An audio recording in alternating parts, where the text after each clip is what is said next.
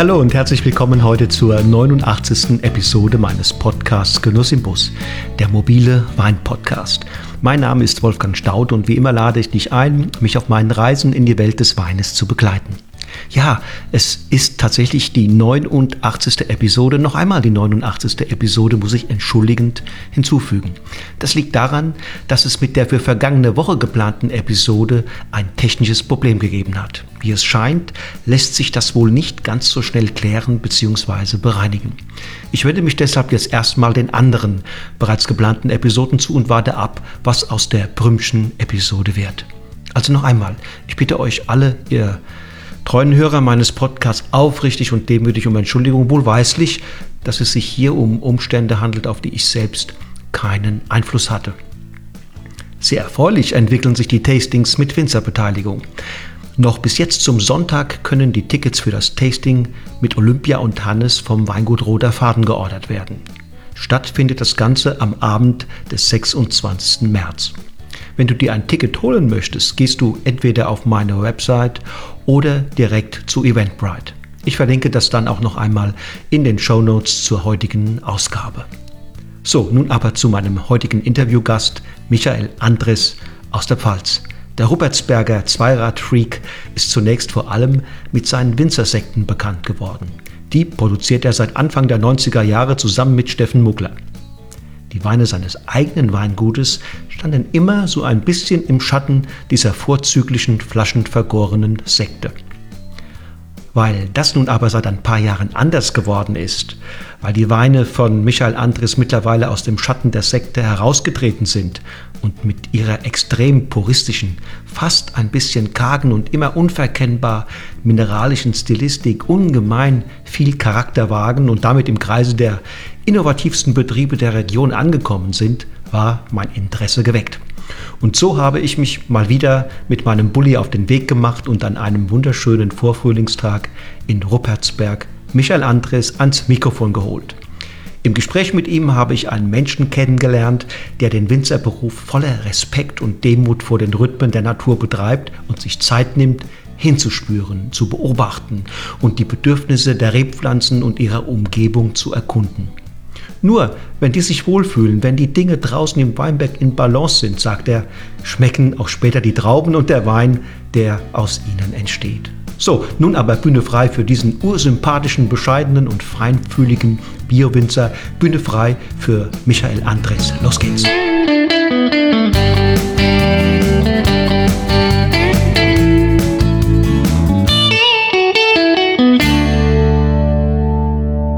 So, lieber Michael.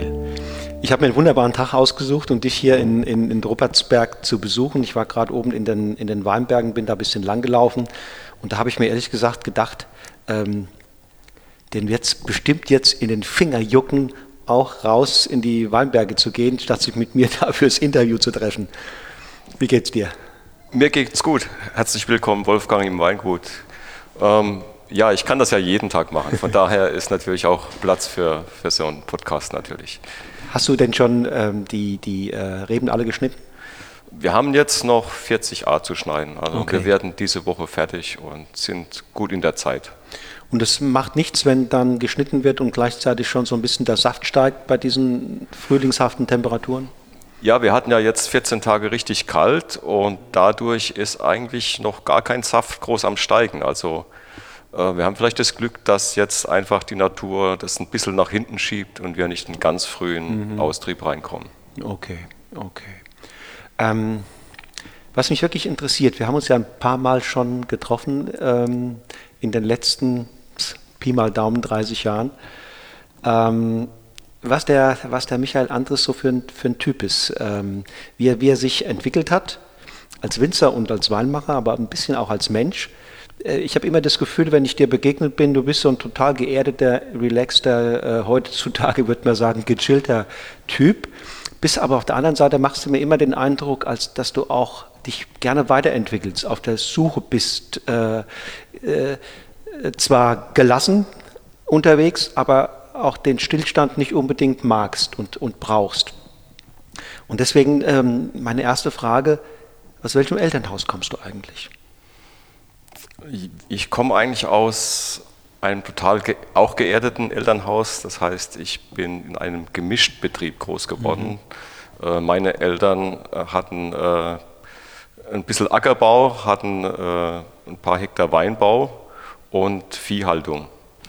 Und ähm, dadurch war das eigentlich äh, so eine schöne Jahrgangs-, also jahresumspannende Arbeit. Das heißt, irgendwann war die Weinlese fertig, dann hat man Kartoffeln ausgemacht, dann hat man vielleicht schon wieder Brennholz gemacht für den Winter oder äh, Stickel geschlagen für, für die Weinberge mit dem Förster im Wald. Mhm. Und das war eigentlich eine Jugend, die nie langweilig war. Auch ein Ackerpferd war zu der Zeit auch noch auf dem Hof, Kühe waren auf dem Hof. Und ähm, ich habe erst später gemerkt, dass mich das unheimlich geprägt hat. Mhm.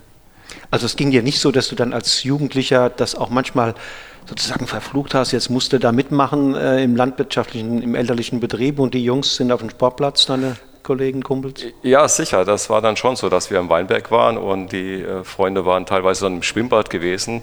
Und ja, da hat man das schon so ein bisschen auch verflucht als Jugendlicher. Aber äh, irgendwie war es auch ein, ein, riesiger Schatz, den man mitbekommen hat. Äh, das wusste man damals bloß noch nicht zu schätzen. Wusste noch nicht zu ja, schätzen. Ja. Mit dem mhm. Abstand, mit dem äh, ja, mit dem Älterwerden hat man das immer mehr begriffen, was es für ein Schatz mhm. ist. Mhm. Wenn du heute zurückdenkst, was waren so die, die damals äh, nicht, nicht bewussten Schätze, die deine Eltern dir damit auf den Lebensweg gegeben haben? Ja, das Erdverbundene, das, das, das Wissen und mit Gespür arbeiten eigentlich, das war sehr wichtig. Und äh, netterweise habe ich das jetzt bei meiner Tochter auch nochmal erleben können, weil die viel mit der Oma im Garten gearbeitet mhm. hat und viel mit ihr Gemüse äh, geerntet hat, Sachen eingekocht hat, äh, überhaupt äh, mit ihr viel gekocht hat. Und da habe ich bei ihr auch gesehen, dass es dieses Gespür für die Sache erzeugt. Mhm. Und das ist das, was ich aus, aus der dieser Zeit äh, mitgenommen haben, was mir heute sehr viel hilft. Mhm. Aber du bist dann von da sozusagen nicht direkt äh, äh, Winzer geworden. Ne? Du hast nicht den elterlichen Betrieb übernommen sofort, sondern du hast ja einen anderen Weg erstmal eingeschlagen. Ja, auch so ein bisschen gedrängt von den Eltern, weil es, waren, äh, es war eine Episode, wo es sehr viele Frostjahre gab mhm. und wir hatten zu der Zeit auch Weinberge, die oft betroffen waren. Und dann haben das meine Eltern nicht als Perspektive für einen Lebensunterhalt gesehen. Mhm. Zumal dann auch immer mehr die Spezialisierung kam und Gemischtbetriebe äh, immer mehr aufgegeben wurden. Äh, dann wurde irgendwann die Tierhaltung praktisch abgeschafft und dann wurde auch der Ackerbau abgeschafft. Und man hat sich dann, äh, entweder ging man dann gleich irgendwo anders hinarbeiten oder man hat sich dann nur auf Weinbau äh, mhm. festgelegt. Und da war so auch, äh, weil viele Verwandte in der BASF gearbeitet haben, hieß es ja, das ist ein sicherer Arbeitsplatz. Okay. Äh, guck doch, dass du da unterkommst. Und äh, tatsächlich habe ich dann da eine Lehre als Energieanlagenelektroniker gemacht. Man muss sagen, das ist eine sehr gute Ausbildung gewesen, sehr vielseitig. War ja nicht nur Elektronik, da war auch Metallbearbeitung, man hat Schweißen, Drehen und sonstige Sachen auch gelernt. Und das hilft einem ja auch heute im Weinbaubetrieb, wenn man nicht alles vom Maschinenschlosser oder vom Landmaschinenmechaniker machen lässt. Und ähm, ja, das war dann aber eine Phase in meinem Leben, wo ich dann, ich wurde auch übernommen in die BASF, habe da äh, in diesen stinkenden, muss man schon sagen, Bauten auch gearbeitet, wo überall Gefahrenzeichen äh, sind. Da läuft man auch mal ein Schilder vorbei, da steht radioaktiv drauf. Äh, in dem Bau, wo ich gearbeitet habe äh, als Elektriker, war dann auch so ein Kunststoffstaub, der äh, ähnlich gefährlich war wie Asbeststaub. Und dann habe ich mir gesagt, das kann nicht meine Perspektive fürs mhm. Leben sein. Und dann kam schon diese äh, Prägung von der Jugend durch, dass ich wieder mit der Hand in der Erde arbeiten will. Und dann habe ich mich äh, entschlossen, ähm, eine Winzerlehre zu machen. Also, also du bist bei BASF raus? Ich habe dort gekündigt, bin raus mhm. und habe mich äh, bei Reichsrat von Buhl auf eine Ausbildungsstelle beworben, habe die dann auch äh, dort angetreten und habe die Lehre dort gemacht und bin danach dann nach Geisenheim. Okay. Dann ging es los. Ja, ja das war Geisenheim. Mich hat halt viel äh, Bodenkunde interessiert, viel auch äh, die ganze bio biologische Sache, also äh, Insektenkunde und so weiter. Ähm, dann hat man aber gemerkt, dass da auch ein großer BWL-Anteil drin ist. Mhm. Ähm, das ist mir heute natürlich als äh, Betriebsleiter auch wichtig gewesen. Mhm. Und ja, es war eine super schöne Zeit, weil es natürlich von der Clique lebt, mit der man dort ist. Mhm. Also ich hatte immer eine Fahrgemeinschaft mit dem Volker Knipser. Okay. Und auf dem Weg da hoch hat man erstmal, wurde man erstmal von der Mutter reingeholt, nochmal einen Kaffee, ein Stück Kuchen vom Sonntag, bevor man dann montags hochgefahren ist. Cool. Und wir hatten halt dann eine Clique aus verschiedenen Anbaugebieten, wo man dann auch raus ist, die Anbaugebiete kennenlernen und äh, vieles zusammen probiert hat. Das mhm. war schon eine tolle Zeit. Also nicht nur das Studium war spannend, sondern auch das soziale Miteinander und drumherum. Sicher, genau, mhm. dass man da einfach so ein bisschen äh, ja, äh, die Weinbaugebiete kennengelernt hat über mhm. die Leute, mit denen man studiert hat mhm. und so ein bisschen besseren Horizont bekommen hat. Mhm. Mhm. Und dann hast du mir ja mal erzählt, das ist, dass sich da was zugetragen hat, dass du da den, den Steffen Muckler äh, getroffen hast, so habe ich es in Erinnerung, und ihr zwei dann auf die Idee gekommen seid, Sekt zu machen. Ja, der, den Steffen Muckler habe ich kennengelernt eigentlich, äh, ja, zu der Zeit ist man noch, sind wir äh, Enduros gefahren, XT 500, eine alte Geländemaschine, die heute noch da auf dem Hof steht. Und ähm, darüber haben wir uns kennengelernt und aber haben festgestellt, wir sind beide Winzer. Und er hat mitgekriegt, dass ich in Geisenheim gerade das Sektseminar hinter mich gebracht habe. Und da ist die Idee entstanden, ob wir nicht einfach für uns ein paar Flaschen Riesling-Sekt machen, was wir dann auch gemacht haben. Das war in welchem Jahr? Das war 89. Okay. Okay, also in Erinnerung waren das so weinige, weinige Sekte. Die waren ja nicht so ganz schlank, die waren nicht so äh, so wahnsinnig vibrierend, sondern die hatten was Dichtes, Stoffiges, Cremiges und das hat mir total gut gefallen und da habe ich sofort auch äh, deinen Sekt als meinen Hochzeitssekt er erkoren. Ja, wir haben recht schnell gemerkt, dass man gute Sektgrundweine nicht auf dem äh, freien Markt kaufen kann. Äh, unser erster Sekt, mit dem wir gestartet sind, das haben wir beim äh, befreundeten Kollegen äh, zukaufen können. Das war wirklich auch äh, für unsere Stadt sehr wichtig, äh, weil wir gleich mit dem ersten Sekt eigentlich äh, Kunden natürlich auch bekommen haben und die das zu schätzen wussten. Und dann haben wir überlegt, wie wir die Sache richtig angehen. Äh, und eigentlich war klar, wir wollen im Premium-Bereich arbeiten. Und da war dann auch klar, man muss die Geschichte von ganz vorne in der Hand haben. Das heißt vom Rebstock oder vielleicht sogar schon, was pflanze ich genau wohin, äh, was für ein Pflanzmaterial verwende ich für die äh, Versektung. Und das war die, die, Chance, was von ganz vorne neu anzugehen. Das ist natürlich auch äh, nicht leicht, aber es ist auch eine gewisse Freiheit, das wirklich von vorne neu zu bestimmen. Und das haben wir dann gemacht, indem wir äh, von den Flächen meiner Eltern äh, Sachen aus der Genossenschaft rausgenommen haben, haben die praktisch neu bestockt, weil damals hatten wir weder ein Auxerrois noch ein Chardonnay. Damals war maximal äh, der Riesling da als Basis für Sekt. Das heißt, auch da war das ein völliger Neuanfang, Neupflanzungen. Und äh, nach ein paar Jahren konnten wir dann auf diese Trauben zurückgreifen, äh, aus eigener Herstellung mhm. und konnten selbst den Lesetermin bestimmen, mhm. auch die Pressung, die ja beim Sekt sehr wichtig ist. Und ab da haben wir uns besser gefühlt, dass wir das Heft in der Hand haben. Und das haben wir halt versucht zu perfektionieren mhm. jetzt die mhm. letzten 30 Jahre. Wenn du zurückdenkst, das war das damals, jetzt würde ich fast vermuten, relativ einfach dann ähm, mit so einer Art des Herangehens an das Sektmachen auch schnell ähm, eine gewisse äh, Bekanntheit zu bekommen oder weil es haben ja nicht extrem viele damals so gearbeitet. Sekt war ja tendenziell eher so ein, so ein Nebenprodukt, was man gemacht hat, wenn die Trauben nicht ganz so reif waren oder dass ganz gezielt Trauben geerntet wurden schon oder der Weinberg behandelt wurde für das Sektmachen, das war nicht verbreitet, oder? Ja, das war oft so, dass die Winzer dann nach dem Herbst durch den Keller gegangen sind und gesagt, oh, Sekt müssen wir ja auch noch machen, oh, jetzt suchen wir mal das raus, was, wir, was da vielleicht am besten geeignet ist. Aber ähm, es haben nicht viele die Schritte von ganz Anfang gegangen. Das heißt wirklich, äh, der sehr wichtige Lesetermin äh, spielt ja da eine Rolle und 100% gesunde Trauben.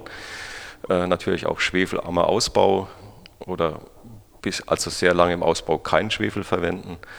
Und ähm, das haben wenige gemacht und deshalb konnte man da auch äh, so ein bisschen ja, will nicht sagen rausstechen. Es gab eine Handvoll, die das gemacht haben, aber die sind dann auch irgendwann aufgefallen mhm. mit dem, was sie da machen. Und äh, heute ist auch wieder so eine Aufbruchstimmung im Sekt. Der Sektverband hat sich neu aufgestellt. Es gibt äh, auch viele Weingüter, die mittlerweile einen Top-Sekt machen. Es, äh, die klassische Flaschengärung oder traditionelle Flaschengärung bekommt so ein bisschen mehr Fokus, auch von mhm. der Presseseite. Mhm. Und äh, es sind ja nur, glaube ich, so circa drei bis maximal fünf Prozent handwerkliche Sektherstellungen in Deutschland. Und da wird jetzt ein bisschen mehr drauf geschaut, das ist mhm. ganz schön.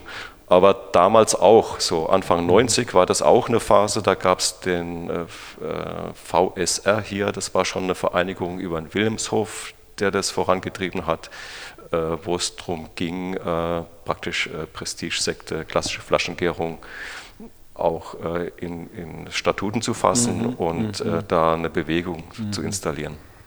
Wilhelms, äh, Wilhelmshof, ja. Gab es da den Volker Raumland schon? Äh, das ist alles, wir haben alle ungefähr zur gleichen Zeit mhm. angefangen. Ich mhm. glaube, dass wir sogar gleiches Gründungsjahr haben. Wahnsinn, ja. Wahnsinn. Ja. Okay, da ist doch eine Menge, eine Menge passiert ne? ja, seit dieser Zeit. Aber damals hattest du, also wenn wir von Anfang der 90er reden, noch kein eigenes Weingut. Wann, oder wann ging das los?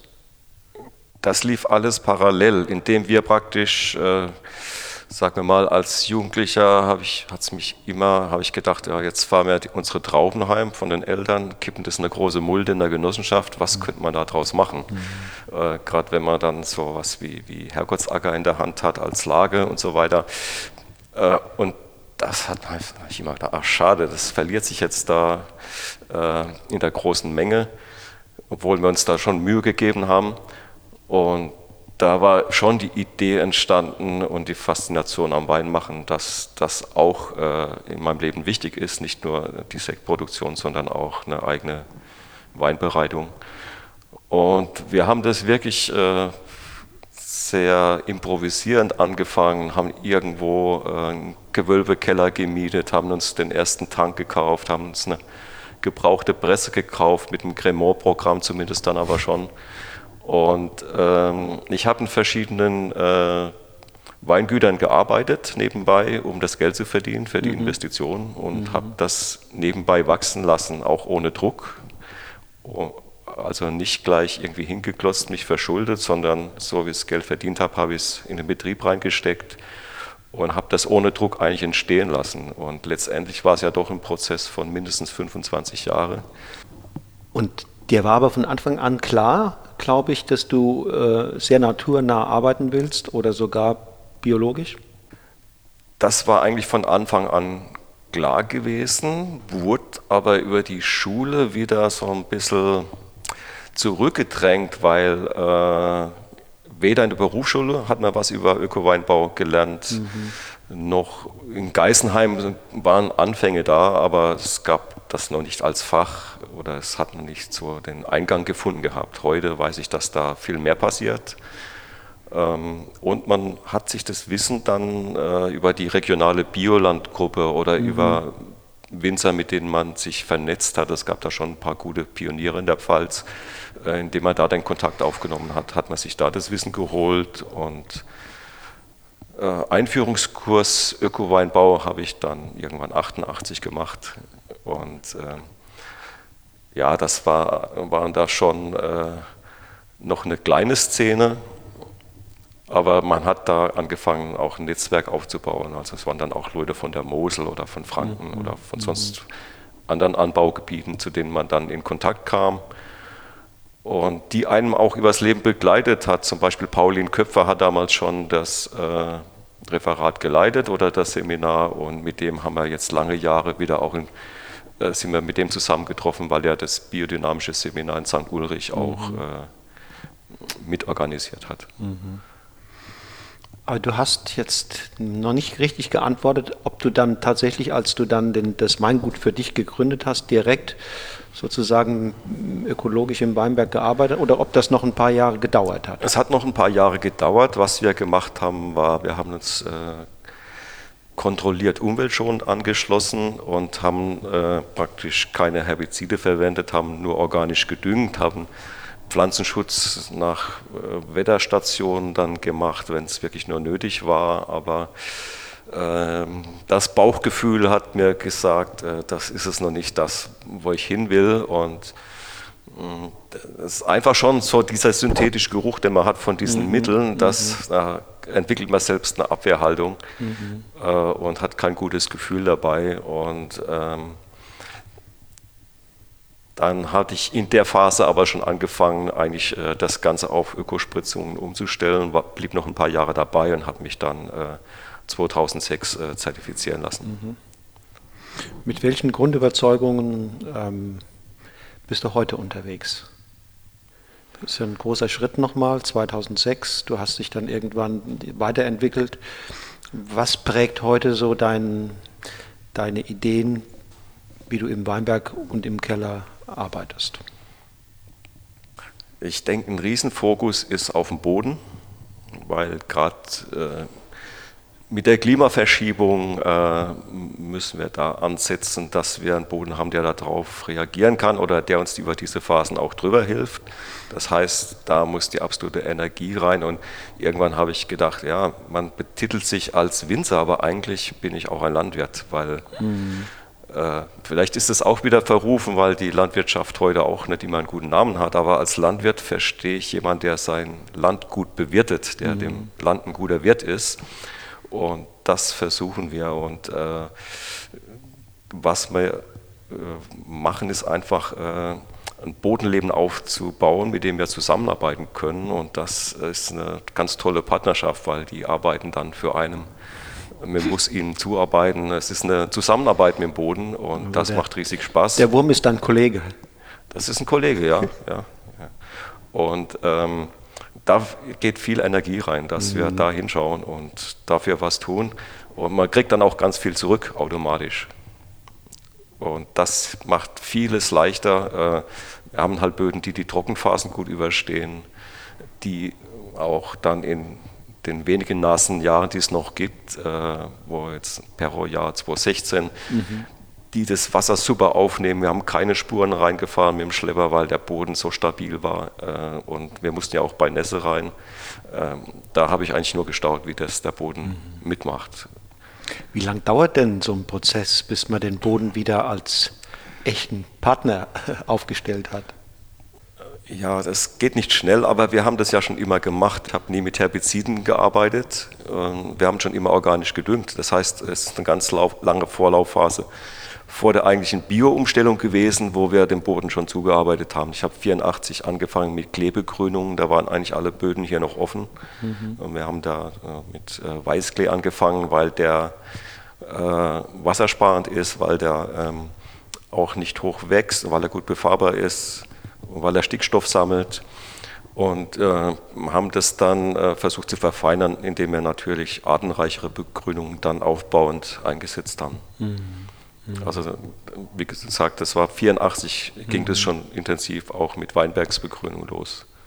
Du willst aber damit sagen, also von heute auf morgen geht es nicht, ne? Man es geht nicht von heute auf morgen. Ich habe eine alte Spätburgunderanlage äh, dazu bekommen, die war 97 gepflanzt und äh, die haben wir jetzt sechs Jahre im Betrieb und da ist immer noch viel Arbeit reinzustecken, mhm, okay. um so weit aufzuholen oder dahin zu kommen, wo wir unsere anderen mhm. Böden haben. Aber das Wissen über den Prozess, wie sowas, was man tun muss, damit es funktioniert, also den Boden als Partner zu gewinnen, das ist, das liegt da. Ne? Das muss man nur ähm, oder, oder, oder gibt es da auch Fingerspitzengefühl, Dinge, die man selbst ausprobiert, äh, die, die nicht in irgendwelchen Lehrbüchern stehen? Ja, das, das hat auch wieder mit Gespür zu tun. Natürlich kann man das Wissen von Kollegen und aus Lehrbüchern holen. Ähm, das Tolle war auch äh, an den äh, ganzen Seminaren, die wir in St. Ulrich gemacht haben für Biodynamie, dass das Elsass nicht weit war. Auch da konnten wir rüber zu Verrückten wie Patrick Meyer. Mhm. Und äh, wenn man bei dem auf dem Boden läuft, das ist wie ein Kissen, ja, das mhm. ist richtig, gibt nach und äh, der hat da auch einen ganz starken Fokus.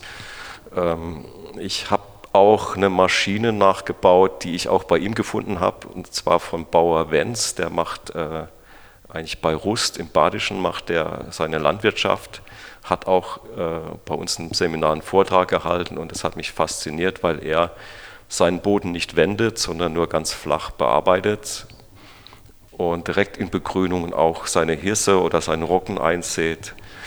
Äh, und das habe ich adaptiert auf meinen Weinbaubetrieb, äh, dass wir nicht im Boden rumrühren, Humus abbauen, sondern dass wir nur ganz flach arbeiten. Und dadurch zum Beispiel nur Begrünung teilweise stören. Und Hintergrund ist, dass ich das Bodenleben wie ein Haustier sehe. Das muss mhm. ich versorgen, dem muss mhm. ich was geben. Verstehe. Mhm. Und wir versuchen mit unserer Begrünung so zu arbeiten, dass wir sie so über die Saison langsam an die Begrün ans Bodenleben verfüttern. Ja? Man muss denen ja organische Substanz zur Verfügung stellen, damit die was zur Ernährung haben und uns eine schöne Krümelstruktur oder Ton-Humus-Komplexe machen können. Und ähm, das war dann eine Sache, die wir halt mit dem Abbild vom Bauer Wenz äh, einfach für den Weinbau für uns entwickelt haben. Mhm. Und das war einfach so, dass man äh, Sachen, die man macht, einfach äh, zu anderen Zeitpunkten ein bisschen anders macht. Es ist nicht mehr Aufwand, sondern mhm. immer mit dem Hintergrund, wie kann ich dem Bodenleben zuarbeiten. Und wenn man diese Begrünung hochzieht, hat man unten lauter Regenwürmer, die mhm. praktisch das langsam im Boden reinziehen. Dadurch haben wir wieder viele Regenwurmgänge, was, wenn Regen kommt, das Wasser super aufnehmen kann. Du könntest doch genau dieses Wissen ja auch weitergeben, ne? weil das scheint mir nun auch ein bisschen äh, ja, ein eigengeneriertes Wissen, Erfahrungswissen zu sein, was du gerade erzählst. Das wird auch weitergegeben. Ich kriege ja auch von anderen Leuten was weitergegeben und äh, wir haben diese Luxussituation, dass wir hier in der Verbandsgemeinde, ich denke, fast 12 bis 15 Biobetriebe sind auch, dass wir den Luxus haben, dass hier sehr große Betriebe wie Bassermann, äh, Bürglin äh, anwesend sind mit großen Flächen, dass wir praktisch fast schon zusammenhängende Bioflächen in den Toplagen haben. Und ähm, wir stehen in einem guten Austausch. Wir holen uns auch Leute, die mal Vorträge halten. Wir bestellen zusammen Gesteinsmehl oder, oder auch mhm. Pflanzenschutzmittel. Mhm. Also diesen Austausch äh, gibt es zum Glück. Also der, der Winzer ist nicht so wie du es gerade formulierst, primär Konkurrent, sondern einer, der äh, ebenfalls Landwirt ist und ein guter Wirt äh, weiß, dass der Nachbar äh, eben auch wichtig ist. Ne? Ja, man merkt jetzt auch, dass es jetzt auch Genossenschaftsbetriebe trauen, diesen Weg zu gehen, weil eben diese starke Gemeinschaft das widerspiegelt. Und es gibt zum Beispiel Beispiele, dass jetzt ein Kollege, der Genossenschaftswinzer ist, 50 Hektar hat, aber auch noch im Lohn Vollender fährt für Kollegen, äh, dass der sagt, wenn ich bei dem und dem im Herbst fahre, dann hat er noch spät gesunde Trauben, da sinke ich auch nicht mehr Vollländer ein, wenn es mal geregnet hat. Der ist einfach visuell äh, da drauf gekommen und hat gesagt, das gefällt mir so gut, ich stelle jetzt meinen Betrieb mit 50 Hektar in der Genossenschaft um auf Öko. Das ist natürlich ein Wahnsinn, ne? wenn, wenn quasi so diese, diese Bio-Öko-Community hier so eine Ausstrahlung hat, dass das bis in die Genossenschaften hinein, ja, hineinreicht. Ja. Aber es ist halt, weil es äh, gut vorgelebt wird, weil es sehr engagiert gemacht wird, weil, weil sehr, jeder sehr fokussiert auch ist, Qualität zu machen mhm. und es wird sehr positiv vorgelebt. Mhm. Und ich denke, dass das sogar auch ja eine ähm, nicht primär gedacht, aber, als, aber doch in der Konsequenz auch eine, eine, adäquate Antwort auf die Herausforderungen des Klimawandels letztlich auch ist. Dass man sieht, unter diesen Bedingungen äh, performen eure Böden besser als die konventionell äh, be bewirtschaftet. Böden und dann aber halt auch die Pflanze, die im Boden steht. Mhm. Die mhm. kann sich da viel besser mitbewegen mhm. mit der Sache. Mhm. Gibt das denn im Ergebnis auch stilistisch andere Weine? Werden da ähm, andere Trauben reif? Ja, auf jeden Fall. Äh, sagen wir mal, das gute Netz, was wir haben, das äh, geht ja dann auch weiter, indem wir unsere Weine gegenseitig probieren. Also wir uns eigentlich nach äh, dem, nicht nach der Weinlese, aber dann so Januar, Februar äh, ein, gegenseitig die Keller zu probieren. Und äh, dann merkt man auch bei den Betrieben, die eingestiegen sind in Bio oder Biodynamik, wie sich die Weine verändern. Oder man sieht auch die Erntezeitpunkte, wann gehen die Kollegen äh, raus ernten. Das kriegt man ja heute auch über die sozialen Medien. Äh, mhm. Äh, einfach ist es einsehbar, wann liest wer was. Mhm. Und ähm, da gibt es eine gewisse Synchronität, dass wir sehr früh eigentlich sehr äh, reife Trauben haben. Mhm. Und ähm, in der Versektung hat uns das geholfen, weil du hast die Stilistik vom Anfang angesprochen. Wir haben unsere Stilistik verändert. Wir ernten heute ähm, viel früher, mhm. also vieles zwischen 75 und 82 Öchsle. Und das Faszinierende ist, dass wir da schon eigentlich physiologisch trau äh, reife Trauben haben. Ja. Und ähm, wie würdest du das für, für, auch für die Hörer auf den Punkt bringen? Woran erkennt man das? Was ist, was ist besonders typischer, ein typischer Unterschied, wenn ich so zwei Weine nebeneinander probiere? Äh, ich will vielleicht erstmal auf den Weinberg eingehen, äh, weil mir ist es eigentlich auch klar geworden, warum das so ist, weil ich mir die Weinberge angeschaut habe, bis zur Lese oder nach der Lese. Und da ist bei konventioneller Bearbeitung und mineralischer Düngung äh, ist die Rebe in einem anderen Rhythmus. Das heißt, ähm, die bleiben sehr lange noch sehr grün, bis in eine Zeit, äh, wo das eigentlich unnatürlich ist. Das mhm. heißt, die Rebe ist in einer falschen Taktung eigentlich drin.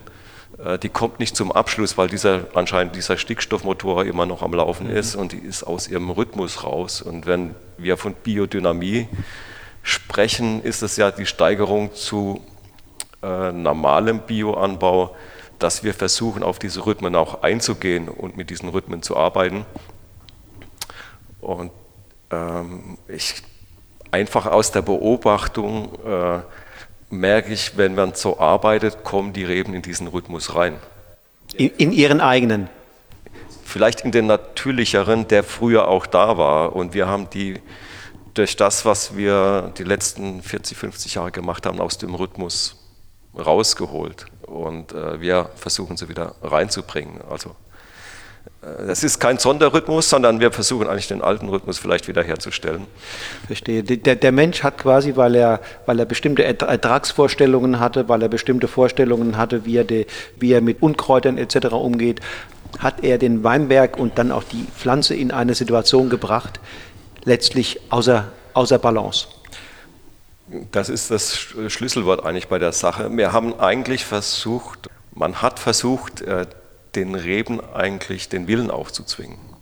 Äh, auch beim Rebschnitt, also wo man fatale Fehler gemacht hat, ähm, indem man versucht hat, den Rebschnitt der Mechanisierung anzupassen. Äh, die Bogrode muss immer aus demselben Punkt raus.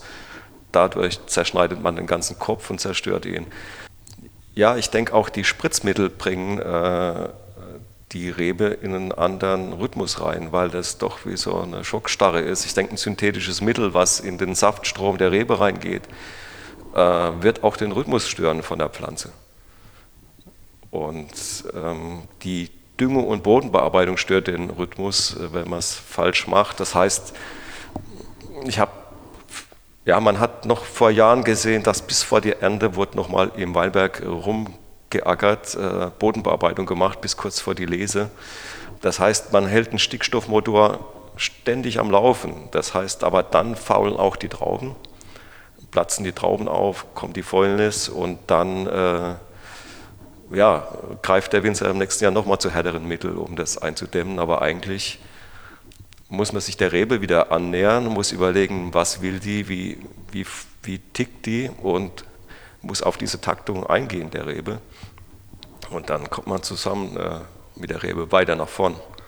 Mhm. Also wir stellen halt unsere Bodenbearbeitung im Ende Juni ein, versuchen dann schon die in die eine offene Gasse, die wir dann haben, äh, die Begrünung fürs nächste Jahr schon reinzuholen, damit dann Ruhe im Boden ist und dann ist ja die ganze Zellteilung ist ja schon erfolgt, die Trauben sind ausgebildet, dann wird nicht mehr viel Stickstoff gebraucht, oder das ist ja immer noch genug da, was sich die Rebe holen kann. Aber wir überfüttern sie da nicht mehr, wir haben dann schon Ruhe reingebracht ins System äh, und dann kriegt die Rebe eine andere Balance und bringt uns auch gesunde Trauben, die nicht aufplatzen oder zu dicht werden oder äh, auch gerade bei Burgunder mit einem sehr kompakten Wuchs äh, haben wir dann trotzdem keine Fäulnis. Schneidest du denn noch die, die Blätter? Ähm, wir machen eigentlich äh, eine Arbeit, wo wir eher in die Stücke reingreifen, von innen Blätter rausnehmen, äh, Beschattung noch stehen lassen. Wir versuchen Luft zu erzeugen, aber wir machen die nicht nackt. Das ist ein kleiner Eingriff dann. Ja, wir versuchen das klein zu halten, äh, haben auch schon mit Entlaubungsmaschinen äh, gearbeitet, dann äh, stellen wir die aber auch, wenn wir sie benutzen, sehr tief ein und lassen trotzdem Schattenblätter stehen. Also äh, wir versuchen beim Pflanzenschutz gut reinzukommen, versuchen aber eine gewisse Beschattung beizubehalten. Also du verfährst nach verschiedenen Strategien. Einerseits ähm, der Pflanze zu helfen, dort, wo du meinst, wo sie Hilfe braucht. Auf der anderen Seite tust du vieles, um sie schon vorab so zu stärken, dass sie sich selbst helfen kann. Und wenn du, ich frage mich gerade, wenn du so nah dran bist an diesen, an diesem Pflanzen, an dieser Pflanze und ihrem Rhythmus, ähm, hast du denn auch manchmal so das Gefühl, du hörst sie, du hörst sie schreien, wenn, wenn du ihr wehtust oder ähm, zum Beispiel beim Rebschnitt oder wenn du Blätter wegnimmst? Also Rebschnitt ist ein gutes Beispiel. Ich habe eigentlich viele Jahre einen Rebschnitt gemacht und habe ein richtig scheiß Bauchgefühl gehabt, mhm. ne? Mhm. weil hm, da kam Esker auf, das sind Stücke in den besten Lagen, gerade in den besten Riesling-Lagen, alte Anlagen, die ja einen wahnsinnigen Wert haben, gerade wenn sich Klima verschiebt und weil die eben tiefe Wurzeln haben und das besser puffern können. Ähm, da habe ich gedacht, na, warum haben wir dieses Absterben der Stücke? Äh, wie könnte man das anders machen? Aber ich bin letztendlich nicht draufgekommen und ähm, da hatte ich zum Glück die Begegnung, dass der Martin Goya, äh, den du auch schon interviewt hast, es äh, ist bestimmt vielleicht schon zwölf Jahre her, vom Uli Mell äh, hierher geholt wurde und der Uli hat dann so befreundete Winzer eingeladen und hat gesagt, hört mal an, was der zu erzählen hat äh, über einen Rebschnitt, den, den man anders machen kann. Und da war ja eigentlich, äh, der Martin hat äh, das Wissen mitgebracht von Simonit und Sirch, die ja geschaut haben, wo gibt es diese Probleme nicht und haben praktisch auf unsere Erziehung das adaptiert, wie man dem Stock helfen kann oder wie, wie man diesen Zuwachs, was ja eine Rebe haben will, klein halten kann, äh, kleine, kleine Schnittwunden macht. Und das machen wir jetzt richtig mit viel Spaß eigentlich, weil äh, wir haben diese neuen Ausgänge auch an alten Stücken. Wir haben keine Kurztriebe mehr, weil das im vollen Saftstrom ist. Äh, und wir haben äh, jetzt alte Anlagen, die total vital sind dadurch. Und wenn ich jetzt rausgehe, dann mache ich das mit einem Grinsen und mit viel Spaß, den Rebschnitt, weil, weil der schon jetzt seine Form auch in diese Richtung bekommt und weil ich meine alten Anlagen auch retten kann dadurch. Also die Rebe macht es dann doch nochmal mit, da ist schon ein Schaden im Kopf drin gewesen, aber äh, sie findet einen Weg, das zu kompensieren und äh, ja, es ist dann auch wieder eine Zusammenarbeit mit der Rebe. Immer wieder dazulernen, ne? Das war anfangs, was ich ja schon sehr früh das Gefühl hatte bei dir. Du bist immer auch in Kontakt mit anderen Winzern, du machst dir sehr viele Gedanken. Wenn du jetzt zurückguckst auf die letzten, sagen wir mal, zehn Jahre, ne, was war da für dich, was waren dann die entscheidenden Schritte oder auch die Meilensteine und, und wer hat da auch in deinem Umfeld mitgewirkt, dass du die Chance hattest, äh, dich weiterzuentwickeln? Wer hat Anstöße gegeben? Ja, Uli Mell hatte ich schon erwähnt, weil er viele Sachen sehr früh aufgreift, äh, wo das die mhm. anderen Leute gar nicht so mitkriegen. Das war mit der erste, der, äh, als er noch bei BIFA war, wirklich äh, mehr Richtung Qualität gearbeitet hat und nicht nur das Renommee von Betrieb genutzt hat.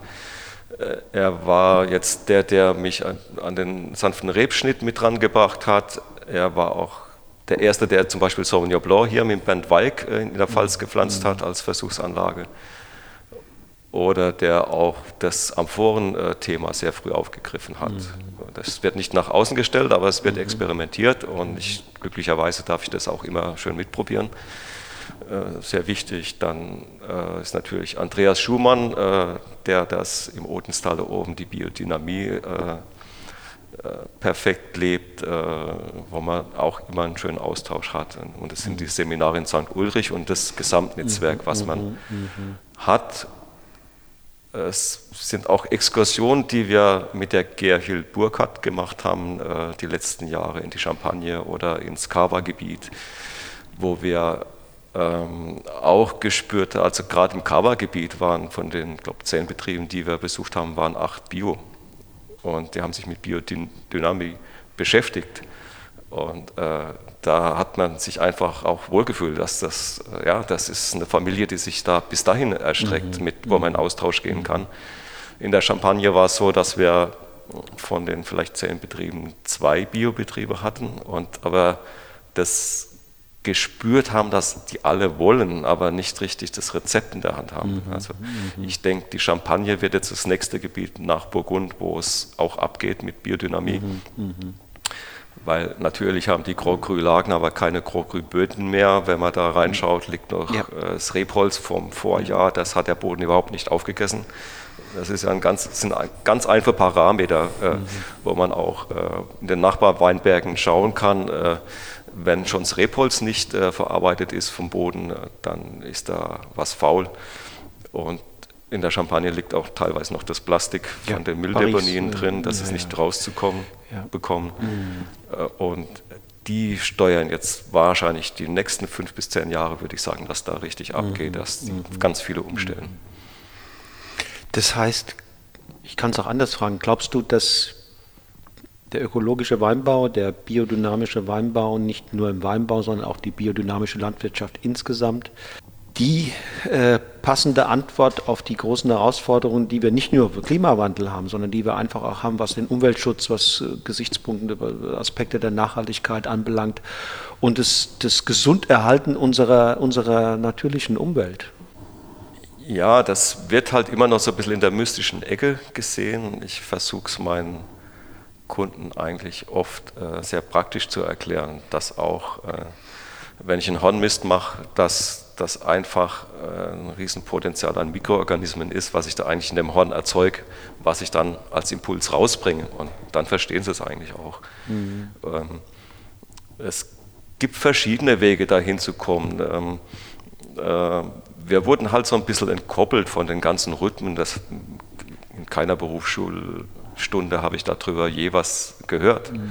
Und äh, die Rhythmen sind aber da. Und äh, wenn ich jetzt äh, in meiner Weinlinie gibt es eine Endlinie, die praktisch äh, Spondi, Gärung Spondi BSA im Holzfass macht und dann liegen die äh, Tourneaus praktisch äh, hier im Tanklager und plötzlich irgendwann im November, Dezember steigen die in den spontanen BSA ein, synchron mit den Sektgrundweinen äh, zur gleichen Zeit, beenden das auch zur gleichen Zeit. Und dann denke ich, das muss doch ein Rhythmus sein, wo, mhm. wo, wo die einsteigen, wo die aufhören, dass die alle Beine gleichzeitig da jetzt arbeiten. Und äh, da hatte ich auch einen tollen Vortrag vom Sepp Muster äh, gehört aus Österreich, der sich da total reingesteigert hat in diese, in diese Rhythmen und auch genau weiß, wenn er einen Wein aus dem Fass holt und wann nicht. Also er ist da viel tiefer noch drin. Und, äh, aber meine Idee ist, dass ich es nicht religiös betreibe, also dass ich kein Dogma mhm. draus mache, mhm. sondern dass ich mhm. mich nach und nach reinarbeite, mir Wissen mhm. hole. Und äh, wir haben am Anfang schon noch viel mit Reinzuchthefe gearbeitet und es ist ein Prozess, den, den ich äh, sukzessive immer mehr umsetze, wie ich das Zutrauen zu den Kulturen bekomme. Ich merke, ich habe gute Kulturen, die vom Weinberg kommen, also kann ich wieder mit denen zusammenarbeiten. Gehe ich mhm. da eine Zusammenarbeit ein und es ist nicht dogmatisch, es ist ein schleichender Weg dahin. Verändert das dann auch den, den Mensch, ähm, Michael Andres, äh, so wie er lebt, ähm, wie er mit Mitmenschen umgeht, wie er isst und genießt? Ja, ganz sicher Das, äh, man will ja dann auch kein äh, Fleisch essen oder Gemüse, was anders angebaut ist, wie das, wie man selber mit seinem Weinbau, mit seinen Trauben betreibt. Und ähm, letztendlich hat es ja auch eine politische Kraft. Äh, das mhm. heißt, der Verbraucher hat es in der Hand, was kauft er, wie wird mit der Umwelt umgegangen. Das heißt, er kann das mitsteuern. Und mhm. deshalb äh, mhm. ist das, was das jeder von zu Hause aus äh, mhm. machen kann, mhm. Ohne jetzt groß Politiker zu brauchen. Ja, absolut, absolut. Ähm, Michael, be bevor wir gleich uns nochmal deinem Sortiment zuwenden und auch vielleicht ein paar Beispiele mal miteinander verkosten, will ich dir nochmal ein paar Stichworte zuwerfen und du sagst spontan, was dir dazu einfällt. Äh, kein Roman, sondern eher in, in zwei, drei kurzen, knackigen äh, Sätzen. Äh, was fällt dir ein zu dem, zu dem Begriffspaar Harmonie und Einklang? Das ist das, was man erleben kann, wenn man das ein paar Jahre macht. Also, dass einfach äh, die Weinberge in Balance kommen. Äh, verrückterweise auch äh, zum Beispiel im Weinberg Stellen, die immer ein Problem haben, irgendwann weg sind. Also, wo schon immer ein Wuchsproblem ist und so. Wenn man äh, das ein paar Jahre intensiv gemacht hat, plötzlich verschwinden diese Stellen, die im Weinberg schon immer Probleme gemacht haben, sind plötzlich weg und das fasziniert mich total. Und da merke ich, da ist was in Balance gekommen. Mhm. Und dasselbe ist eigentlich mit den Weinen. Die können, auch da kann man spüren, dass die in sich ruhen und ein Gleichgewicht haben. Äh, da kann man das auch wieder spüren. Und äh, es ist einfach ein schönes Gefühl, wenn man solche Dinge draußen in der Natur oder jetzt auch beim Wein oder überhaupt im Leben spüren kann. Mhm. Mhm. Heimat und Identität ist mir sehr wichtig. Ich denke dann viel drüber nach. Die Szene und das, was heute äh, geboten wird, ist ja Wahnsinn. Man kann raus in die Welt, man kann in Australien im Weinberg schaffen oder in Georgien oder sonst wo. Das ist ja ein Riesenpotenzial, äh, was wir auf dieser Welt nutzen dürfen und können.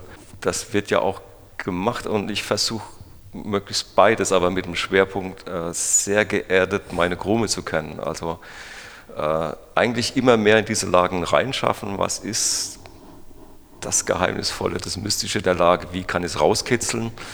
Äh, was bringt der Boden? Äh, auch spannend, wenn man, äh, wenn irgendwo mal eine Bauarbeit im Weinberg ist, da habe ich total gestaunt. Das ist eigentlich ein Quarzboden. Plötzlich habe ich da unten roten Granit gefunden, äh, mhm. in einem Loch, was für eine Gasleitung. Und dann denke ich, das ist ja Wahnsinn. Äh, mhm. Hätte ich nie gedacht, dass da was so unten ist. Und das halt irgendwie äh, reinzuholen in den Wein, das ist äh, die Faszination. Das heißt, sich immer mehr mit dem vererden, was eigentlich vor Ort ist und äh, dann auch eine Intuition äh, fürs Vorgehen zu finden. Also Wetter, egal äh, die Jahreszeit. Äh, das heißt, man verbindet sich immer mehr mit der Sache. Man kann mhm. rausgehen in die Welt, aber man kann sich auch mit dem, was vor Ort ist, immer mehr verbinden. Mhm. Man kann auch kurz mal raus und sich Impulse holen. Aber mhm. mir ist wichtiger, hier vor Ort wirklich mich mit dem äh, einzulassen. Familie, Gemeinschaft und Vertrauen. Ganz wichtig. Also das äh, anders funktioniert nicht. Wenn man das nicht mit der Familie im Gleichgewicht halten kann, wenn man so fokussiert Weinbau macht, dann, äh, dann äh, funktioniert das nicht. Und äh, man muss es ja auch gut vorleben, dass dann auch zum Beispiel die Kinder Lust haben, das weiterzuführen. Deine Tochter will, ne? Meine Tochter ähm, hat es jetzt, äh, es kam zu der Entscheidung, dass es doch nicht Lehramt wird. Mhm, also, sie mhm. wird zwar einen Bachelor noch fertig machen, aber wird im Sommer eine Winzerlehre anfangen. Mhm. Das heißt, du kriegst dann irgendwann tatsächlich hier Unterstützung. Im besten Fall Im besten ja. Fall, man ja. muss es ja erstmal schauen, wie ja, sie geht da den klar. Weg erst an. Aber es ist ja eine absolut tolle Zeit. Es äh, ist ja so vernetzt und offen. Mhm. Ich glaube, dass sie da äh, schon eine gute Clique reinkommt, die, die sie inspiriert und mhm. Äh, dass da ein guter Weg mhm. offen steht. Muße und Genuss? Muss ich mir manchmal erkämpfen. Also ein Grund, äh, wir mal, es kommt jetzt wirklich, es klingt blöd mit dem Alter, dass ich mir sage, jetzt nehme ich mir mal in der Mäushöhle, mache ich meine Arbeit nicht im totalen Rand, sondern ich mache es mal in Ruhe. Gehe ich vielleicht auch früh hin, um das Vogelkonzert auch noch mitzunehmen, aber ich mache es mal in Ruhe und gucke auch mal runter. Ähm, das kann ich jetzt machen, weil ich nach den vielen Jahren Aufbauen vom Betrieb sagen kann, äh, jetzt habe ich es so stehen, dass ich mir das auch rausnehmen kann. Mhm. Also das mhm. ist was, was, äh, wo ich ein Defizit hatte, was ich mir jetzt aber auch noch gönnen kann. Mhm. Ich habe einen sehr guten Mitarbeiter. Ich habe eigentlich auch ein sehr konstantes Team, was in der Saison mich unterstützt. Äh, das ist eigentlich wirklich eine Familie und äh, ja, die Weinlese ist auch Familie auf Zeit. Das sind immer dieselben Leute äh, oder zum Großteil dieselben Leute, die dann auch irgendwann für den Betrieb arbeiten. Und wenn man das so reinholt, dann ist, hat es ja auch immer mehr mit Muße zu tun. Mhm, verstehe. Freiheit und Spiritualität. Ja, Freiheit ist das, was ich mir eigentlich so ein bisschen erkämpft habe, weil Freiheit, jetzt wenn ich es auf meinen Betrieb äh, beziehe, ist, dass ich gelernt habe, wegzulassen. Ne? In der Schule habe ich gelernt, was ich alles anwenden kann, mhm. was alles in den Wein rein muss, äh, was die Leute mir alles verkaufen wollen.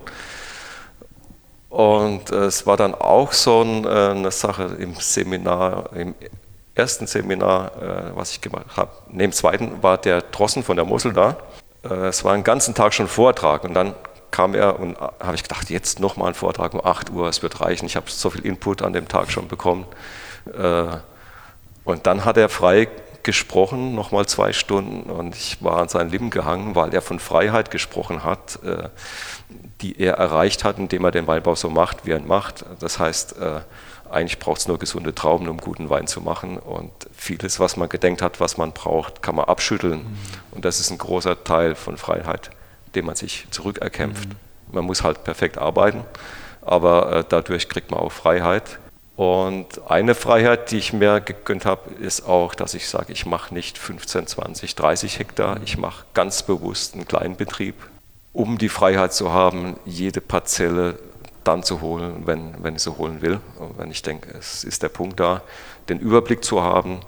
Äh, Freiheit für mich ist auch in dem kleinen Betrieb alle Schritte noch selber mitgehen zu können, also hinter jeder Arbeit zu stehen und den Winzerberuf wirklich auch äh, zu leben und nicht mich in einen Teilbereich äh, zurückziehen muss, wie viele Kollegen mittlerweile das machen müssen, die halt nur noch Vermarktung machen oder dann vielleicht noch ein bisschen was im Keller, aber ihre Leute rausschicken für einen Rebschnitt. Und ich kann die Reben noch selber schneiden und sehe da schon, wie es im Stock geht und kann mich der Sache noch mehr zuwenden. Also ich habe das Gefühl, am wohlsten fühlst du dich im Weinberg. Ja, absolut. Äh, das, das ist so. Äh, da kriege ich die meiste Energie zurück mhm, mhm. und äh, da kann ich gestalten im Keller will ich ja gar nicht groß eingreifen. Das mhm. heißt, da versuche ich mich ja zurückzunehmen als Winzer, aber draußen kann ich gestalten und kann mit der Natur zusammenarbeiten. Das ist der mhm. Spaß eigentlich an der mhm. Sache. Und äh, es gibt diese Zusammenarbeit das müssen nur die Leute merken. Man muss, äh, das ist, dann kriegt man für ganz viel Energie auch zurück. Ja, ja. Sehr weise. Äh, ich merke das auch immer wieder, dass ich auch in Veranstaltungen oder auch selbst bei so einem Interview da fließt ja Energie nicht nur in eine Richtung, sondern sie fließt in beide Richtungen. Und ähm, so geht es einem ja auch, wenn man bewusst sich mal wahrnimmt und spazieren geht ne, durch den Wald. Ja, das ja. ist ja nun, da, da, ist es, glaube ich, für viele nachvollziehbar. Das ist eine Energiequelle. Es, man spürt das richtig. Ja, das komme ich nochmal aufs Seminar in St. Ulrich zurück. Äh, da waren ja von Donach eben auch Referenten. Und die haben mit gestandenen 60 Winzern, hat, haben die dann äh, ja, so Naturwahrnehmung gemacht. Ja. Lauft mal zu zweit diesen Weg hoch da oben in den Wald und guckt, was jetzt der Baum mit dir macht oder wenn du an der Kirche da vorbeiläufst, was, was macht, also sich bewusst zu machen, was Landschaft mit einem macht, wenn man sich da drin bewegt. Mhm. Eine Übung ist auch, die haben wir jedes Jahr gemacht, äh, man stellt sich, es war halt im März, es war sehr kalt äh, im Schwarzwald, man stellt sich da wirklich an einen Hang und lässt den Tag kommen. Beobachtet, was für Farben sieht man zuerst, was sind die Laute in der Natur, die zuerst kommen. Und letztendlich haben wir das ja schon immer gemacht, aber im Unterbewusstsein. Und dann holt man das mal raus äh, und macht sich bewusst, was das mit einem macht. Ja, es macht schon immer was mit einem, aber sich das klar zu machen, was es macht oder mhm. sich noch mal mehr freut, wenn man morgens äh, rausgeht und hat einen Sonnenaufgang oder das mhm. ja, den Wert zu schätzen weiß, mhm. weil es ist eigentlich umsonst, man kriegt da ein riesen Geschenk eigentlich. Da bin ich sehr gespannt, was deine Weine mit mir machen. Okay. Wenn ich meine Wahrnehmungskanäle scharf stelle. so, Michael, du hast jetzt mir oder uns zwei verschiedene Weine eingeschenkt. Äh, was ist das genau? Erzähl mal. Also wir haben einmal äh, den Riesling Ferrus, das ist äh, ein Lagencuvée. Mhm. Und wir haben einen Chardonnay N, also wir nennen das N-Linie. Mhm. Äh, das ist komplett in Holz ausgebaut. Ähm, da haben wir nichts anderes gemacht, wie den äh, gepressten Most in, in äh, ein Tonneau zu legen. Und da hat seine Spondigärung gemacht, hat äh, dann auch Spondi BSA gemacht, bleibt bis nächsten Sommer auf der Hefe. Mhm. Und äh, wir füllen, füllen das unfiltriert auf die Flasche. Okay. Äh, ist das dann das, was man im weiteren Sinne als Naturwein bezeichnen könnte? Ähm, wir sind gerade dabei, äh, uns sukzessive mit immer mehr Zutrauen beim Wein uns im Schwefel nach unten zu arbeiten. Mhm. Ähm, und äh, da ist es aber noch so, dass er eine ganz leichte Schwefelung mhm. bekommt. Mhm. Wir haben das jetzt nicht gemessen, ich kann da gar nicht sagen, wie mhm. viel äh, der jetzt noch an Freie hat, aber äh, der hat 25 äh, bekommen. Okay, aber natürlich sehr moderat, ne? Ja. Absolut. Ja. Und mm, da gibt es ja mittlerweile in Frankreich zumindest äh, auch, auch wohl ein Gesetz, ne, wo, wo das, was Naturwein sich nennt, definiert worden ist. Und da ist man ja, hat man ja auch nicht äh, gesagt, Schwefel darf gar keiner rein, sondern da wurde ja auch eine deutlich niedrigere wie üblich, aber doch äh, Schwefel zugelassen. Also das, das ist eben bei denen, die ganz brutal da definieren. Sicherlich darf da gar nichts zugegeben werden, ja, aber ja. wenn man es ein bisschen ähm, lockerer und moderater fasst, dann geht das ja schon. Ja, es ist ja eine Stilfrage. Je, wenn man Schwefel zurückfährt, muss man noch mehr vielleicht mit der Tanninstruktur, mit den Reduktoren arbeiten. Genau. Und äh, da stand jetzt erstmal im Fokus, was will ich äh, für ein Chardonnay erreichen, mhm. äh, geschmacklich. Und äh, nicht die Idee, wie viel Tannin muss ich dem äh, zuarbeiten, damit er nicht Schwefel braucht. Okay. Also das ging erstmal eine Stilistik, die mir selber gefällt, zu erzeugen. Und ähm, die Endlinie mache ich jetzt seit zwei Jahren. Das ist auch ein, ein Prozess, wo ich mich reinfinde in welche Richtung das geht, ob das noch stärker Richtung Naturwein äh, geht, damit es dann konform ist mit Naturwein, kann sein. Kann aber auch sein, dass, dass ich sage, mir gefällt es so, ich lasse mhm. das so. Mhm. Das heißt, er hat nicht so viel Gerbstoffe, dass er sich selbst äh, schützen kann, ne? komplett. Ähm, wir machen äh, eine lange Pressung, äh, fünf Stunden bei der Geschichte. Da hat er schon eine gewisse Tanninstruktur und äh, in den Tonneaus. Wir verwenden immer Holz, was sehr zurückhaltend ist. Wir mhm. wollen keine äh, zu starke Prägung vom Holz. Ähm, arbeiten dann auch lang mit den Tonneaus und das können auch Mehrfachbelegungen sein, mhm. äh, wo jetzt nicht so viel äh, Gerbstoff oder mhm. Tanninstruktur vom Holz noch dazu kommt. Und als Betrieb fahren wir eher auch einen eleganten Weinstil und nicht mhm. zu fetten Weinstil. Wollen wir auch nicht eine Überextraktion schon von den Trauben und äh, deshalb machen wir das genauso. Mhm. Wollen wir mit dem beginnen oder eher mit dem Ferrus? Wir, ja, ich würde fast sagen, wir fangen mit dem Ferrus an. Ferrus ist ein Lagencuvée. Ähm, da war einfach die Idee, dass, dass wir so tolle äh, Riesling-Lagen haben mit ihren markanten Eigenarten. Und äh, mich hat es dann einfach gejuckt zu sehen, was da das Gesamtbild ist, wenn ich die äh, vereine. Das heißt, wie wirken sich da diese vielen Nuancen rein? Mhm. Ist es dann ein Riesling, der über den Lagen steht? Äh, oder ähm, ist es komplexer? Hat es eine tiefere Mineralität? Oder, ähm, das war die Idee und tatsächlich ist es komplexer, aber äh, es muss nicht über den Lagen stehen, weil ich genau diese Eigenwilligkeiten ja auch liebe, mhm. der, der Einzellagen. Aber es ist einfach, sagen wir mal, das Gesamtbild, mhm. was was wir hier mit unseren Riesling-Lagen mhm. abbilden können. Ist hier ein bisschen konträr zu der, zu der Schulmeinung, die da zumindest sagt, für die Top-Lagen ähm, sozusagen auch den, den Single Vineyard Ausbau, ne? Ja, das machen wir ja auch. Also das Macht ihr auch. Das haben wir ja. ja. Und äh, aber Hier da sind wir ja wieder bei Freiheit. Ich muss mich ja Freiheit, nicht unterwerfen genau. und kann ja machen, wo ich Lust drauf habe. Und die Neugierde hat dich da gepackt, mal zu gucken, was passiert, wenn du die ähm, unterschiedlichen Charaktere da zusammenbringst. Genau. Und wie hast du das gemacht? Wie ist die Cuvée dann im Keller entstanden? Also, wir haben einfach äh, eine Zeitspanne, ich sag mal in den äh, Lagen, da gibt es ja wärmere und kühlere Lagen. Reiterpfad ist eine, eine warme Lage. Äh, die Mäushöhle ist eine Lage am Waldrand mit einer gewissen Höhenlage, äh, hat Waldeinfluss, mehr Kühle. Dann ein Teil vom Herrgotsacker ist in der Gewanne Hahnböhl, liegt auch direkt am Waldrand, äh, auch auf dem kalkigen Boden dort und braucht länger für die Reife, aber insgesamt ist es vielleicht eine Spanne von 10, 12 Tagen, wo die Ernte auseinander liegt und wir starten einfach mit dem ersten dass wir bei der Pressung äh, zum Beispiel vom Herrgottsacker einen Teil vom Saft in den Immervolltank legen, Deckel drauf, lassen die Spondigärung kommen. Wenn die Kulturen uns gefallen, äh, wird dann einfach vom nächsten Erntegang, was dann vielleicht Mäushöhle ist oder Reiterfahrt, auch wieder ein Teil Saft reingegeben und so kann die Hefe immer wieder neue Sprossen im neuen Saft und äh, die äh, Spondigärung wird immer noch mal, kriegt einen frischen Impuls. Mhm. Es kommen ja dann auch immer noch mal Hefen von den einzelnen mhm. Weinbergen mhm. mit ins Spiel. Mhm.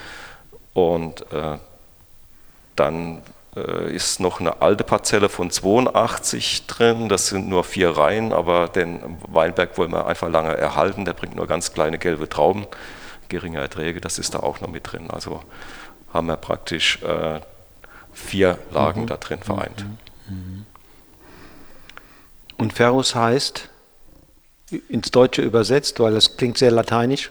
Ist lateinisch, ja. Äh, da das unser Einstieg in die Spondigärung äh, war 2011, äh, das mit wilden Hefen vergoren war, war die Idee, äh, dass wir das äh, einfach wild nennen.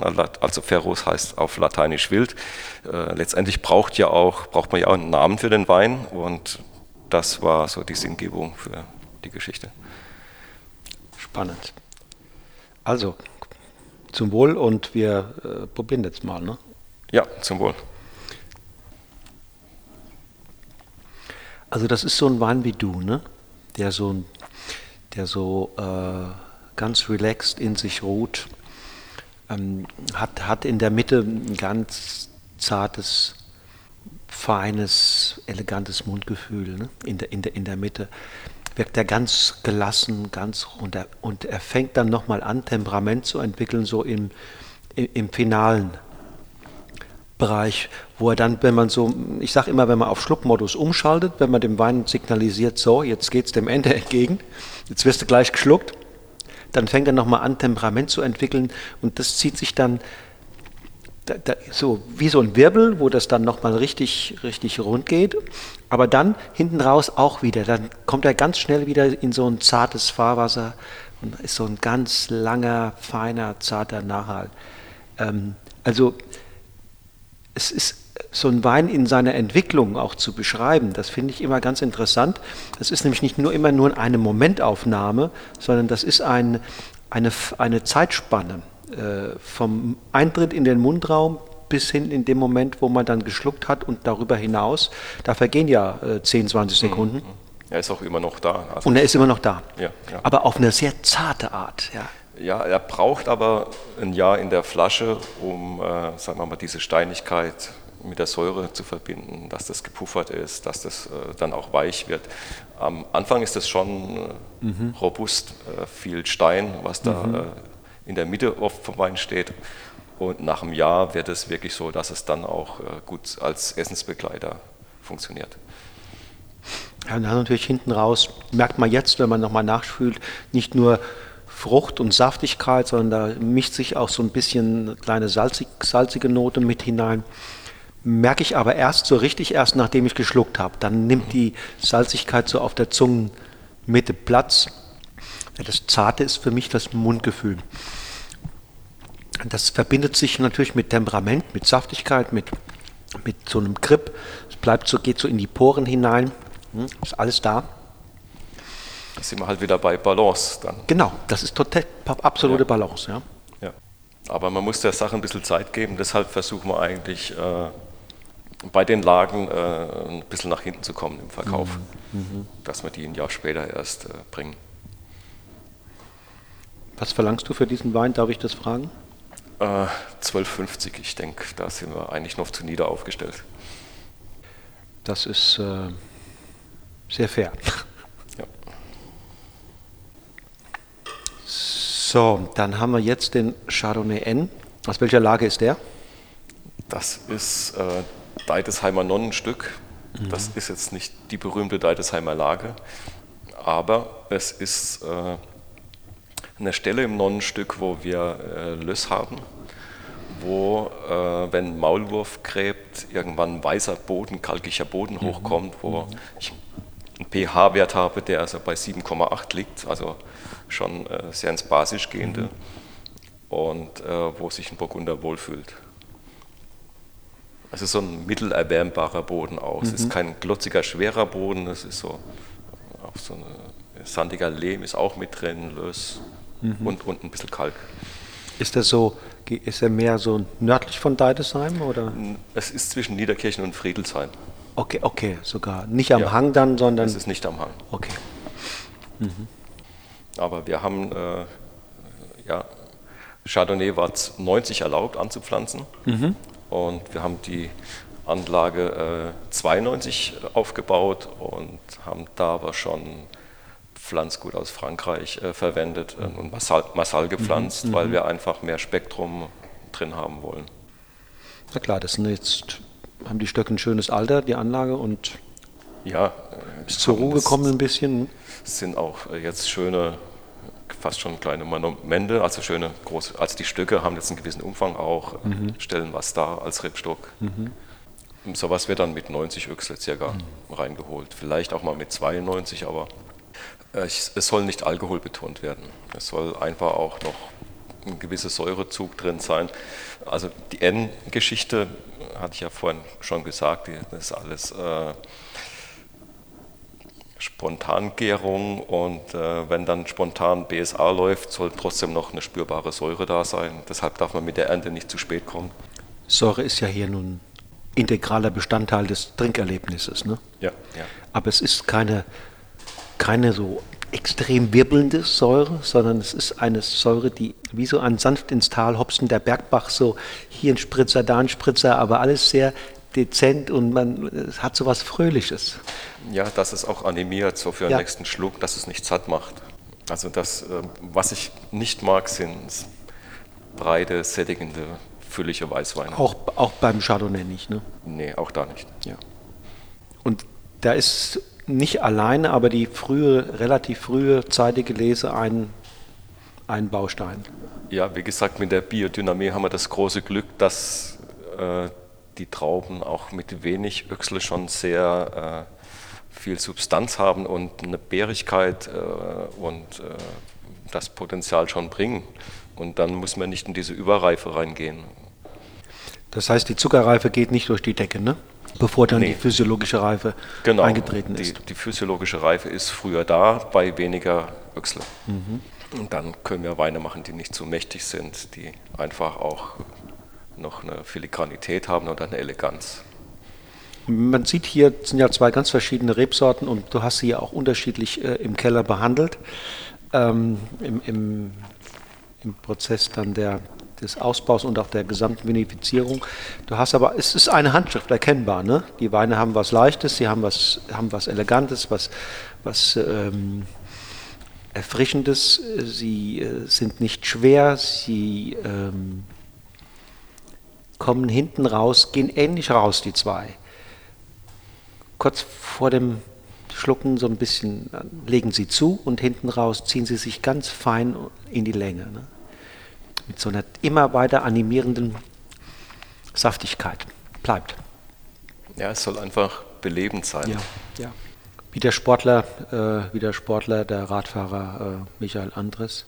Ich habe irgendwo mal in Social Media Bilder gesehen, da bist du gerade so einen Pass hochgefahren oder bist oben angekommen und warst ganz happy, glaube ich. Wurdest ziemlich weit oben, ich weiß nicht, wo es in, in den Alpen war. Äh, war gerade letztes Jahr das Stilfser Joch wahrscheinlich. Stilfser Joch, okay, ja, ja, ja genau, das ja, ja. richtig, Stilfser Joch. Da bist du die Passstraße hoch. Ja, habe ich meine Frau reingelegt, die hat gesagt, äh, ich warte nicht einen halben Tag, bis du da hochfährst und wieder runterkommst. Und ich habe das auf die Urlaubsfahrt hingelegt, bin nach Brat abends noch gefahren. Meine okay. Frau hat schon geschlafen. Wir haben einen VW-Bus, können wir drin äh, übernachten. Und ich bin um vier aus dem VW-Bus ausgestiegen und war um acht wieder bei ihr. Okay. und hatte den Pass komplett für mich alleine mit Murmeltieren, mit allem. Super äh, weil normal ist es ja wahnsinnig befahren, ja, das ja. macht keinen ja, Spaß am Tag. Nee, nee. Und so hat man eben auch wieder dieses Tageserwachen, äh, was da noch als Genuss dazu kam und die Piste komplett allein. Da bist du im Dunkeln gestartet, ne? Ich bin im Dunkeln mit der Stirnlampe hochgefahren, ja, okay. aber das ist auch nochmal ein intensives Erlebnis. Und wie war die, Geräusche, die Geräuschkulisse? Ähm, Gab es schon Vögel? Ja, ja, gut, ab, ab fünf dann, aber mhm. äh, was mich mehr fasziniert hat, was ich jetzt schon zweimal gemerkt habe, wo ich so früh irgendwie so Touren gemacht habe, dass man sehr intensiv riecht. Das hat mich überrascht. Mhm. Also, dass in dieser Phase bis zum Hellwerden, vielleicht sind da die Sinne mehr beisammen, mhm. aber fatal war, dass ich dann irgendwann äh, war eine Bäckerei, wo ich vorbeigefahren bin, wo diese frischen Backnoten rausgekommen sind. Da ist natürlich der erste Hunger gekommen. Klar. Ähm, ja, das, das, hat mich fasziniert, ja. dass da die Sinne so, so wach sind und dass man viel aufnimmt. Es gibt da, es gibt da Wahrnehmungsforscher, die haben herausbekommen, wenn, wenn äh, manche Sinne sehr stark beansprucht werden und wir uns darauf konzentrieren, dass andere Wahrnehmungskanäle einen Tick runterfahren. Das heißt, wir sind im normalen Leben ungeheuer visuell unterwegs, wir gucken viel, mhm. hören vielleicht auch noch äh, viel, aber Riechen zum Beispiel ist oft ein Kanal, der runterfährt dann ja, oder ja. unterbelichtet ist. Und in dem Moment vielleicht, wo es dunkel war, ja. wo du visuell wenig ähm, Reize hattest, äh, wo du vielleicht auch akustisch nicht viel äh, da abgelenkt wurdest, ja, ist, konnte die Nase, konnte das Riechorgan Fährt hochfahren. Hoch, ja, ja. Fährt hoch. Das, das wird es eigentlich erklären, ja. denke ich schon. Ja, ja, ja. ja. Das sind schöne Erlebnisse, ne? Stimmt, ja. Abseits der eingetretenen äh, Pfade so. Zwar kurz, aber intensiv dann. Ja. ja. Spannend. Fein. Äh, Michel, hast du noch was, was du gerne loswerden willst, was du den Hörern sagen möchtest? Äh, kann man dich besuchen hier? Ähm, was auch immer. Ja, klar, man kann äh, mich besuchen. Äh, das ist aber, da ich viel im Weinberg stecke meine Frau im sozialen Arbeit, äh, Bereich arbeitet, ist nicht immer jemand auf dem Hof. Mhm.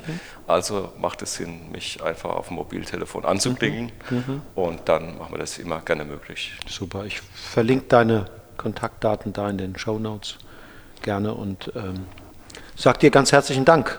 Ja, gerne. Für deine Gastfreundschaft, für die zwei wirklich spannenden, interessanten Weine, die du hier ausgeschenkt hast und äh, natürlich für deine Zeit und Offenheit. Danke für deinen Besuch. Auf bald. Gerne.